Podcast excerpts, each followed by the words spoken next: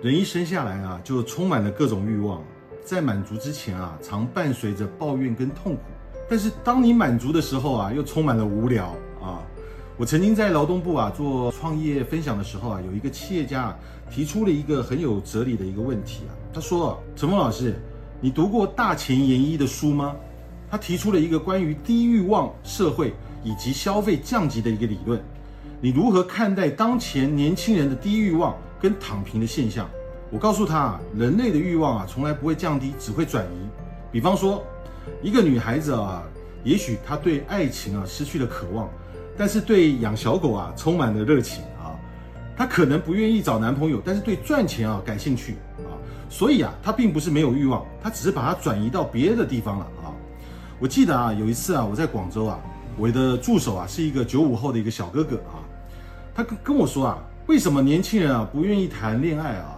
因为啊高房价、高车贷，不愿意伺候女生的公主病。那我说你下班之后做什么呢？他说啊，他下班撸猫啊，撸猫啊。我说啊，你有时间去撸猫，你为什么不去谈个恋爱呢？他说啊，感情这种事情啊太不确定了。你看啊，现在啊年轻人啊多么通透啊。前段时间啊，我遇到一个九五后的一个小女生啊，我问她啊，我说啊，你理想的爱情是什么？她说啊，我理想的爱情啊，就是未来我要嫁的老公是什么呢？我们的房子很大，我们各有各的房间，他过他的，我过我的，他不要来找我，我也不要去找他，他干什么呢？我也不过问，我干什么他也别问我啊。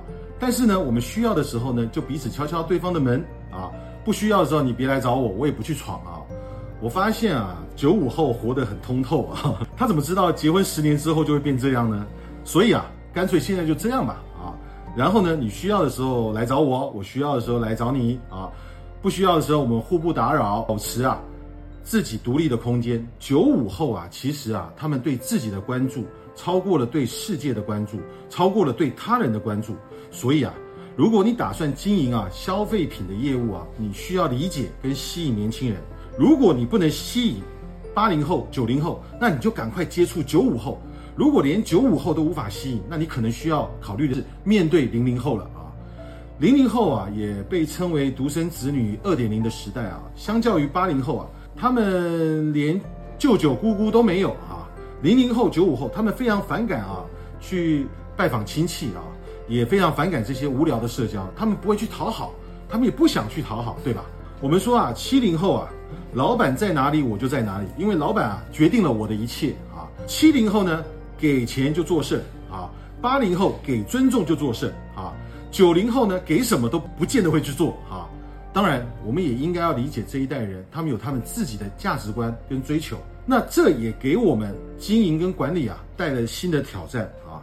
所以呢，我们要学习跟思考，要用未来的眼光看现在，用产业的角度去看行业啊。用行业的角度去看企业，用资本的角度去看商品，这样才能在变革的时代当中保持正确的决策跟持续的发展。